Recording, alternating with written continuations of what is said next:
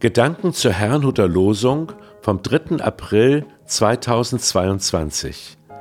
Das Losungswort aus 1. Buch Mose, Kapitel 21, Vers 17 bis 18 lautet: Der Engel Gottes rief Hagar vom Himmel her und sprach zu ihr: Was ist dir, Hagar?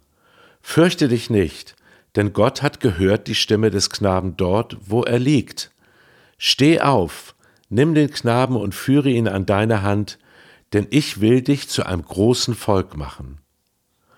Und der Lehrtext aus Hebräer 12, Vers 12 bis 13 Stärkt die müden Hände und die wankenden Knie und tut sichere Schritte mit euren Füßen. Es spricht Angela Mumsen. In schweren Zeiten den Hintergrund zum heutigen Losungswort kann man schon als dramatisch bezeichnen. Hagar, eine junge Frau, hatte als Leihmutter für ihre Herrin Sarah herhalten müssen. Als diese jedoch durch ein Wunder selber ein Kind bekam, veranlasste sie, dass Hagar und deren Sohn buchstäblich in die Wüste geschickt wurden. Dort drohten sie zu verdursten. Also setzte sich Hagar von ihrem Sohn weg, da sie es nicht ertragen konnte, ihn sterben zu sehen. Allein in einem lebensfeindlichen Umfeld, unerwünscht, vertrieben, ohne Hilfe und Schutz, hatte sie alle Hoffnung verloren. Einer blieb aber bei dem Jungen, Gott. Er hörte das Wimmern des Kindes und sah seine Mutter. Er gab Hagar neuen Mut und sorgte für sie und ihren Sohn.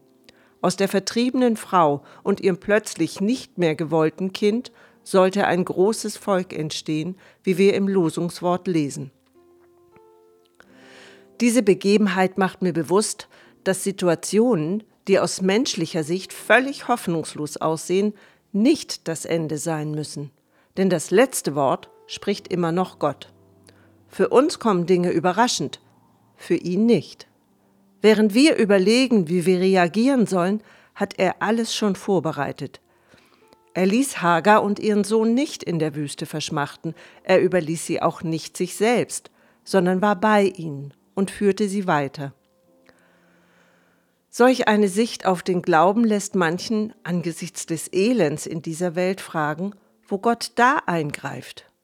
Wie sollen wir als Christen damit umgehen? Im Lehrtext lesen wir eine Aufforderung, die ich einmal so interpretieren möchte. Stärken wir unsere müden Hände zum Gebet und die wankenden Knie, um anderen zu helfen. Das wird uns helfen, sichere Schritte auf unserem Weg mit Christus zu tun. Ich wünsche Ihnen einen gesegneten Sonntag.